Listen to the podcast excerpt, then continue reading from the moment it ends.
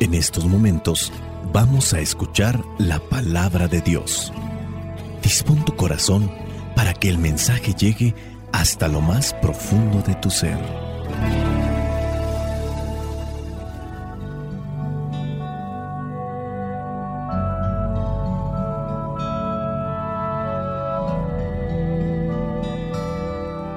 El Evangelio que la Iglesia nos presenta en esta fiesta de la visitación de la Virgen María corresponde a Lucas capítulo 1 versículos del 39 al 56. Dice así, por aquellos días María se fue de prisa a un pueblo de la región montañosa de Judea y entró en la casa de Zacarías y saludó a Isabel. Cuando Isabel oyó el saludo de María, la criatura se le estremeció en el vientre y ella quedó llena del Espíritu Santo.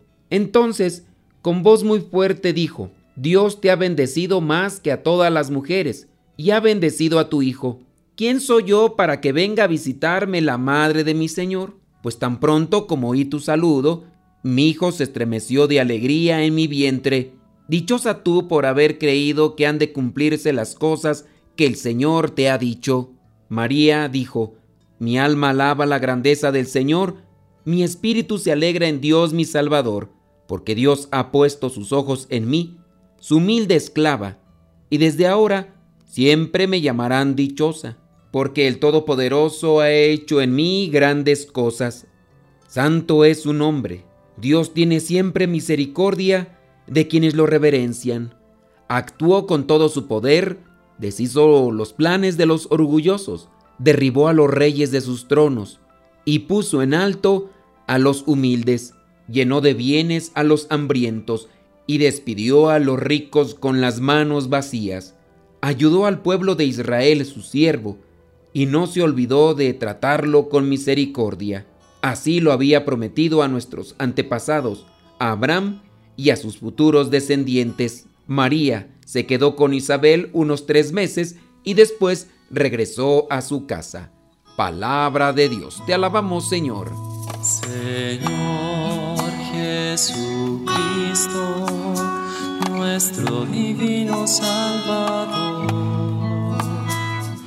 gracias te damos por tu infinito amor.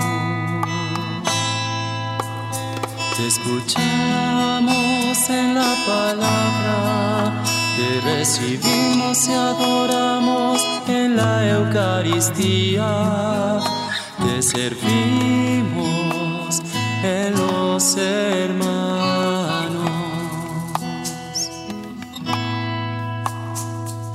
Que seamos misioneros como lo quieres tú, enseñando los hombres el fuego de tu amor.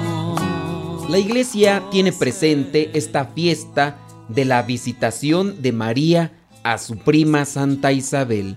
Tengamos presente algún dato teológico. Cuando Lucas habla de María, él piensa en las comunidades de su tiempo que vivían estas comunidades dispersas por las ciudades del imperio romano y les ofrece, en este caso en María, una forma de cómo deben relacionarse con la palabra de Dios. Recordemos aquel pasaje del Evangelio cuando una mujer, al oír hablar de Jesús, esta mujer dijo, feliz la que te dio a luz y felices los pechos que te amamantaron. Ese obviamente fue un elogio a la madre de Jesús, pero inmediatamente Jesús respondió, Felices más bien los que escuchan la palabra de Dios y la observan. Tengamos presente que María, la madre de Jesús, viene a ser una referencia principal,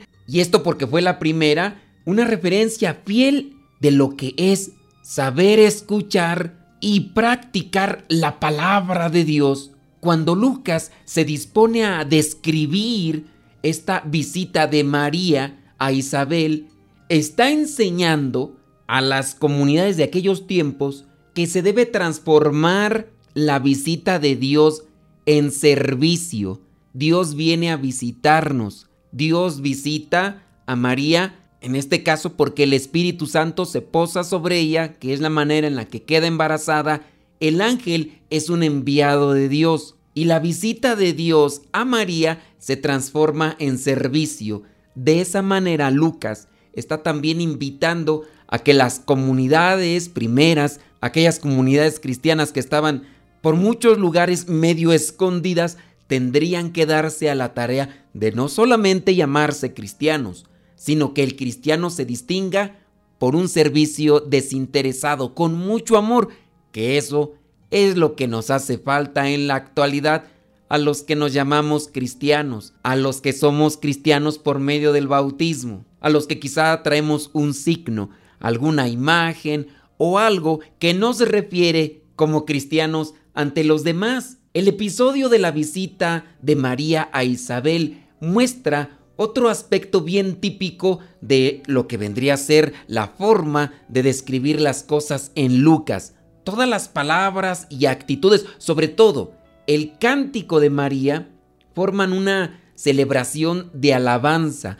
Parece aquí la descripción de una solemne liturgia. Lucas evoca el ambiente litúrgico y celebrativo en el cual Jesús fue formado y en el cual las comunidades tenían que vivir su fe. Uno puede tener la muy buena intención de estar en las cosas de Dios, pero veamos una realidad.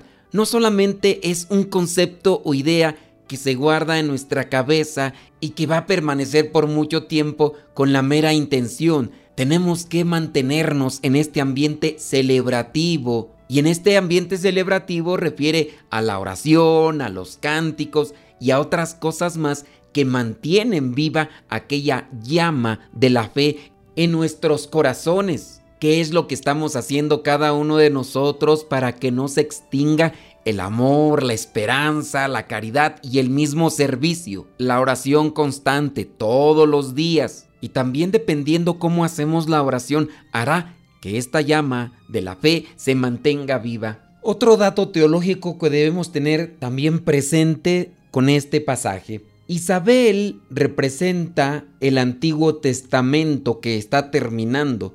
María representa el Nuevo. El Antiguo Testamento acoge el Nuevo con prontitud y confianza, reconociendo en él el don gratuito de Dios que viene a realizar y a completar toda la expectativa de la gente. En el encuentro de estas dos mujeres se manifiesta el don del Espíritu Santo que hace saltar al niño que está en el seno de Isabel. Ella se llena del Espíritu Santo. María llega llena del Espíritu Santo, es la llena de gracia también. La buena de Dios revela su presencia en una de las cosas más comunes de la vida humana, en este caso estar embarazadas. Dos mujeres de casa, una de ellas que es más joven sale para ayudar a aquella que es más anciana. La visita de María a Isabel incluye lo que vendría a ser la alegría, el embarazo, los niños, la ayuda mutua, la casa, la familia. Es aquí donde se entiende, y así lo dicen los estudiosos de la Biblia, Lucas quiere que las comunidades, y esto también aplica para nosotros, no solamente para las comunidades de aquellos tiempos, pero Lucas quiere que nosotros y las comunidades de aquellos tiempos a quienes dirigía estos escritos perciban y percibamos que descubramos la presencia del reino de Dios en lo cotidiano. Él nos visita, nos llena de alegría, hay una ayuda mutua, hay familia. Donde está el reino de Dios hay familia, ya sea que la familia sanguínea que deja entrar a Dios a sus vidas se hacen más unidos, más serviciales, más generosos, o por lo menos así debe de ser, porque esos vendrían a ser los signos de la presencia del reino de Dios entre nosotros, hablando de aquellas familias que podemos ser nosotros, que no tenemos vínculos sanguíneos, pero que formamos comunidad dentro de la parroquia o dentro de nuestra comunidad religiosa, se deben de hacer presente estos signos que pertenecen al reino de Dios ya entre nosotros. Así aquellos que no crean en el reino de Dios, al ver estos signos que son permanentes, constantes, pueden entonces cuestionarse, ¿cómo le hicieron ustedes? Porque las demás familias están llenas de miedo, de temor, de zozobra, pero ustedes tienen alegría, tienen esperanza, tienen unidad. Recuerdo todavía el testimonio de una persona que, en este caso, un señor perdió a su esposa, el hermano de este señor también perdió a su esposa, pero los dos vivieron duelos muy distintos. Uno de ellos estaba acercado a las cosas de Dios, el otro no tanto. Es más, iba solamente cuando lo obligaban a ir. Y llegó esta situación en sus vidas de duelo, de dolor, de tristeza, de cuestionamiento, pero a la luz de la palabra de Dios se pudo vivir de manera muy distinta.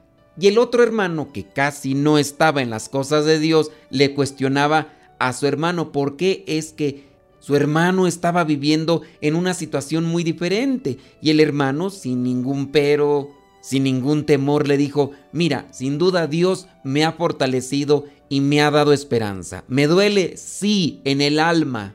La amaba mucho, la extraño mucho, pero Dios me da esa fortaleza para seguir caminando porque tengo un hijo a quien me debo ahora y por quien me debo de entregar en la vida con ánimo, con alegría, porque tengo que ayudarlo a él. Y tú también tienes, pero tú no puedes dar lo que tu corazón no tiene.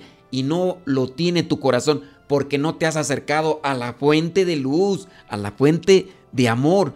Es necesario entonces que reconsideres todas estas invitaciones que ya se te han hecho para que ahora comiences a llenarte de esa esperanza, porque tus hijos te merecen, a tus hijos te debes, y es por ellos quienes ahora debes de seguir caminando. Pero, ¿quién es el que alimenta y llena nuestro corazón? Solamente Dios. Estos son los signos visibles de la presencia de Dios entre nosotros. Las palabras de Isabel vienen de parte de Dios.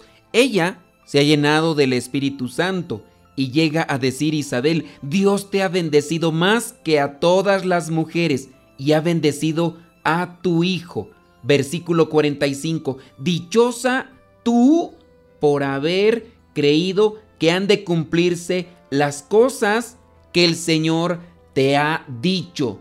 Es el recado de Lucas para las comunidades a quienes se dirige con este Evangelio, para que crean que la palabra de Dios tiene fuerza y realiza todo aquello que nos dice, que nos promete. Es la palabra, palabra creadora, engendra vida en el seno de la Virgen, en el seno del pueblo, un pueblo pobre, sí, un pueblo abandonado, pero que si acoge aquella palabra de esperanza, aquella palabra del Señor, lo que ha dicho el Señor, lo que ha prometido el Señor, si somos fieles al cumplimiento de su voluntad, se realizará. Soy el Padre Modesto Lule de los misioneros servidores de la palabra. La bendición de Dios Todopoderoso, Padre, Hijo y Espíritu Santo, descienda sobre cada uno de ustedes y les acompañe siempre. Vayamos a vivir la palabra.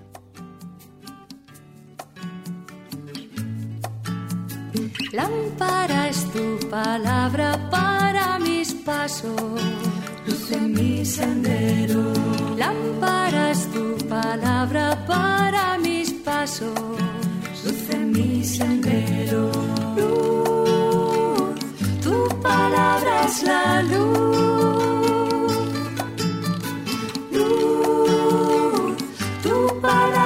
La luz.